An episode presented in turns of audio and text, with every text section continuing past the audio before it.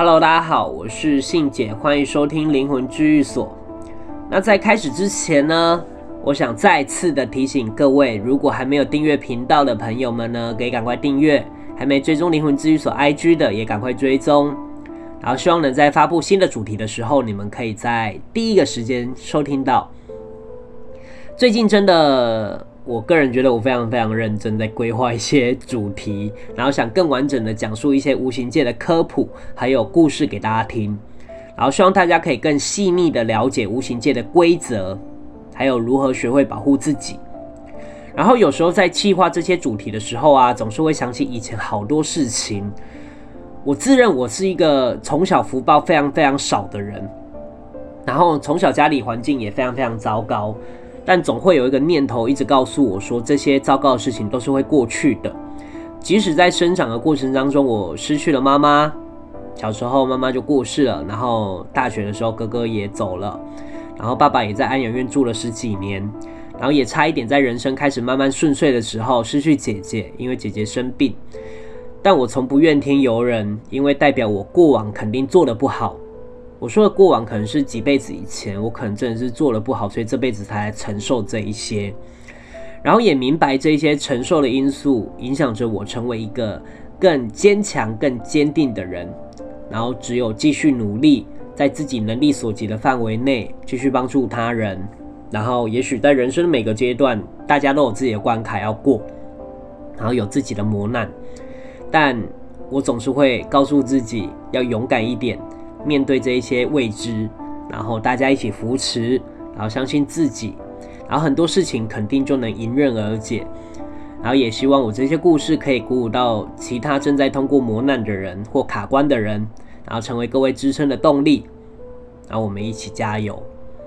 好，那今天我要跟大家聊的主题是前世或者是以前的记忆，就是灵魂的那一些过往的记忆。去刻意的探索自己灵魂过往的故事是一件好的事情吗？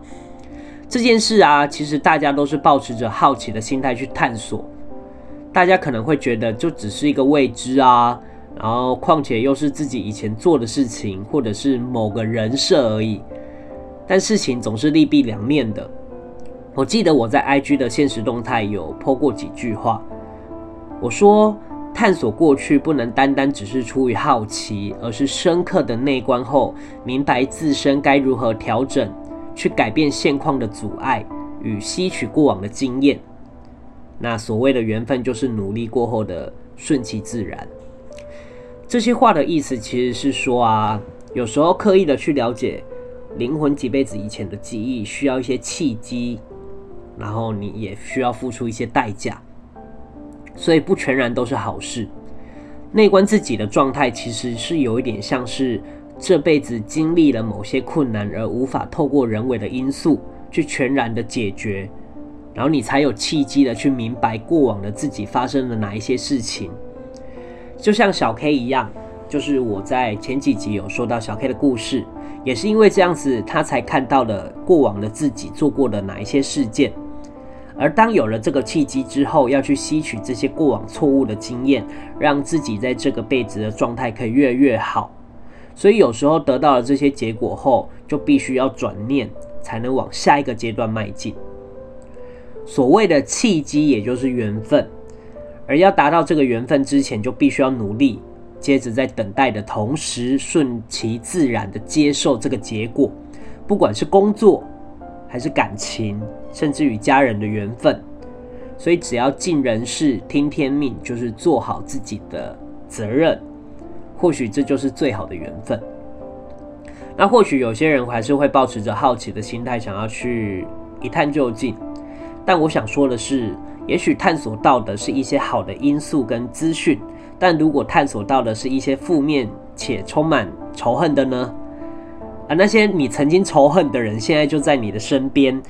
在这个辈子彼此依然憎恨着对方，然后得到这些资讯会有帮助吗？我并不觉得是有帮助的，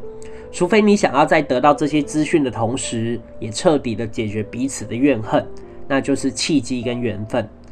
不然得到这些资讯是无法解决，或者是不愿意解决。对，所以我会觉得说，如果你得到这些资讯，那不愿意解决的话，那得到这一些资讯又有何用呢？所以我相信情况如果不解决的话，情况可能会更糟而已，甚至仇恨可能会一直蔓延下去。然后在追逐那一些无形的灵魂过程当中啊，我们会透过非常非常多种方式去找寻答案，可能透过催眠、玄学、西洋占卜等等的方式。这些方式都是有学问的，而且有一定的逻辑。然后只要记住，保持着学习的心态跟保护自己的初心，不要被一些无形界的意见影响了自己的利弊判断，那就会变得本末倒置。如果你被影响的话，你就会呃患得患失，所以就会失去原本你要去很单纯的去学习这件事情的初心。那你有可能就会失去自我。然后也有可能会有危险性，然后或者是要告诉大家，一定要坚定自己的内心，就不会被任何事物动摇。然后我这边要科普一下，大家在探索以前几辈子以前的事情的时候，可能会有一些方法。那我举个例子，就是像观落音，或者是说，呃，你在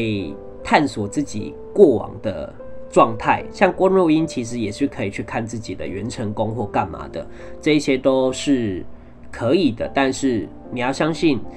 只要你看得到那些东西，就代表你会失去一些东西。毕竟你得到这些资讯，你也会失去一些自己的一些能量。那就很像是一台你上了一台。未知的列车，那它是有目的地的，而你在过程当中，你还是要付出一些像车票啊，或者是钱啊之类的。那你在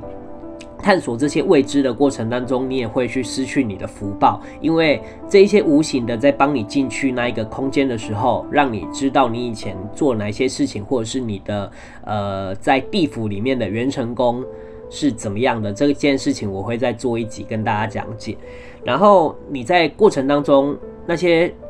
神无形的就会用你的福报，然后去做这些事情，因为是你自己想要知道的，所以你势必也会失去这些福报。所以我会认为，得到这些资讯，你如果没有去解决它的话，我个人觉得是比较没有帮助的，反而会让自己的福报消逝。所以尽可能的就是去。不要那么好奇，也许你会觉得这辈子遇到的事情跟以前一定有关系，但除非是你遇到了非常非常自己人为因素，或者是医学上也没办法解决了，那你才去探索这一些事情。我觉得就是缘分跟契机嘛，就是我刚刚说过那一些，所以一定要特别注意，就是不要太过于好奇，专注于自己当下应该要做的事情。好，那。最后呢，我要跟大家闲聊几句，就是最近在规划一些新的主题的时候，会想破脑，你知道吗？就是我已经讲了二二十三集了吧？那有时候会觉得大方向的东西都差不多讲完了，然后当然还有是有一些细节，比如说。梦啊，或者是算命啊，或者是签诗上的啊之类的。因为最近有人就是有叫我解签，或者是解梦，那我个人会没办法做这件事情的时候，因为里面有非常非常多的细节，比如说你签诗浮起来的东西，当然是。会不一样，因为大家如果都抽到一样的签诗的话，你就会发现其实大家解的方法都不一样。即使大家问的是一样的问题，但是解的东西就是它会在签诗上面浮一层，像是资讯或者是一层膜吧。那它是有不同的含义的。可是我没办法帮你解释，因为你去那一间庙求签诗，然后呃，签诗的准确率或者是它是有时间。有时间限制的，可能是你三个月内或者是一个月内，然后它的呃大概率的的的的准确度大概就六成五七成左右，对，而且它是会有时效的，所以我也没办法很确定的跟你说你的状况，而且是有一点会冒犯那一间你去求他的人，因为你应该是要去找他，而不是找我，所以这会有一点冲突，所以我会没办法做这件事情，也就是这个原因，所以请大家见谅。OK，好，那今天就到这边。如果你觉得这一集有趣，或者是有得到新知的话呢，可以分享给一个朋友听，也可以订阅灵魂治愈所 IG。然后谢谢收听灵魂治愈所，我是信姐，我们下次见，拜拜。